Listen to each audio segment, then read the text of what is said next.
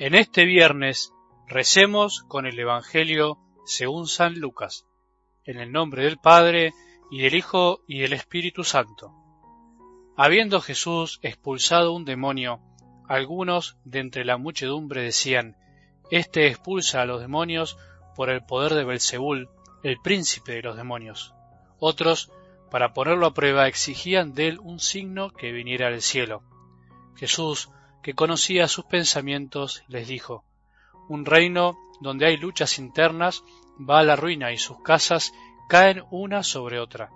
Si Satanás lucha contra sí mismo, ¿cómo podrá subsistir su reino? Porque, como ustedes dicen, yo expulso a los demonios con el poder de Belzebul.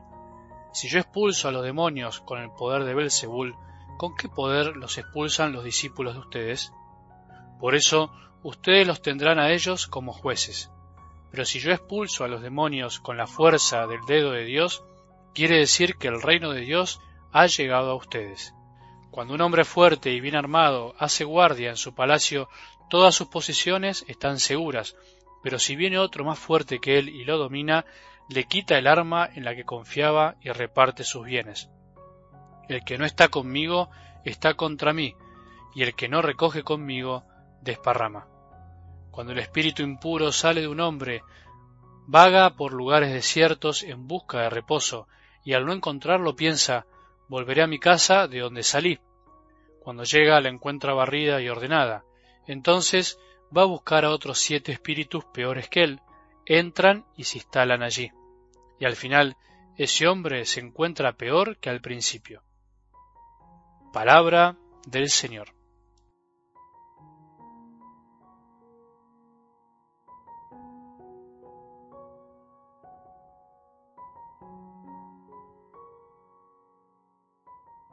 ¿Sabes cuál es el modo de amar a las personas, a nuestros dones y a las cosas?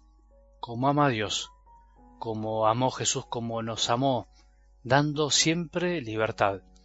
Algo tan difícil que no se aprende en una universidad, estudiando, leyendo por palabras, sino simplemente amando y rectificando cada día el rumbo, dejándose moldear por la palabra de Dios, que es maestra en el amor, que siempre nos reorienta el rumbo cuando lo perdemos.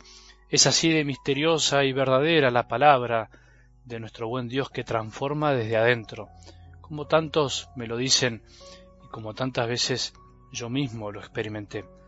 Alguien me dijo una vez, Padre, no sabes, no sabes lo que hace la palabra de Dios en nosotros. Bueno, me lo dicen muchísimos.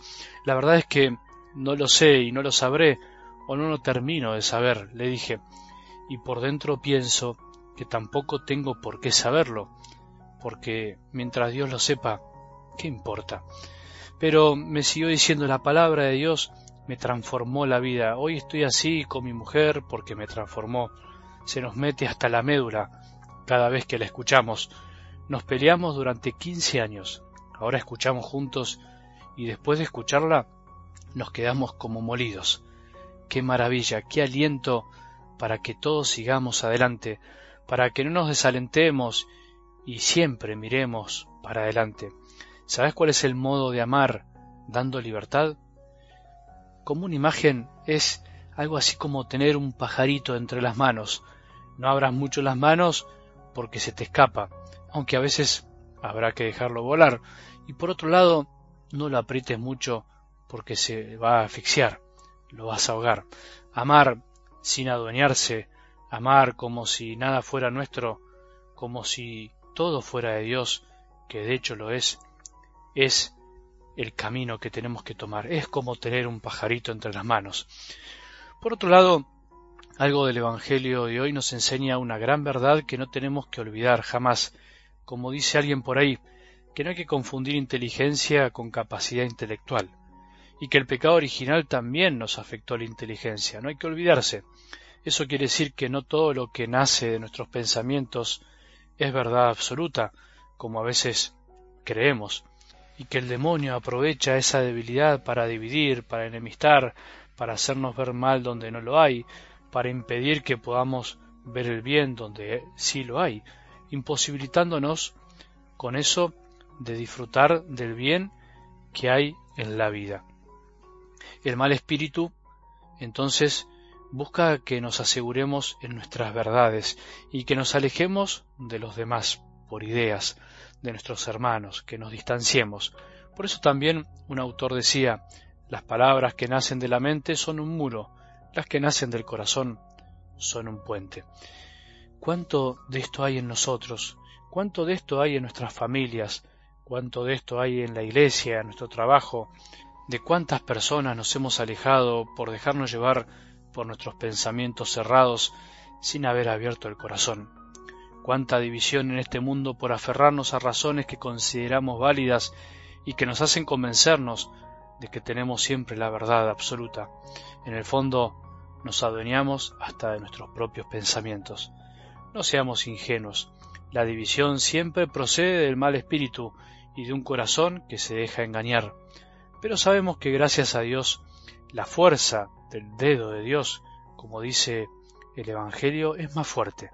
La fuerza del amor de Jesús, que busca ablandarnos el corazón y guiar nuestros pensamientos hacia el bien, es mucho más grande que la sospecha y las suspicacias que el demonio nos quiere sembrar sobre los otros en el corazón.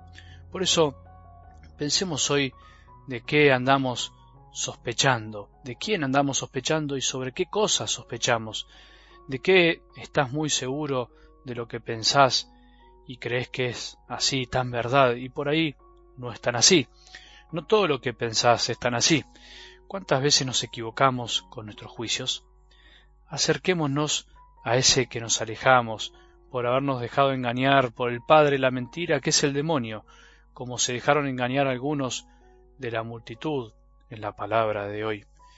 Acordate que Jesús conoce tus pensamientos y los de los demás. Acordate que, hablando con el corazón, se crean puentes, y callando se cavan fosas.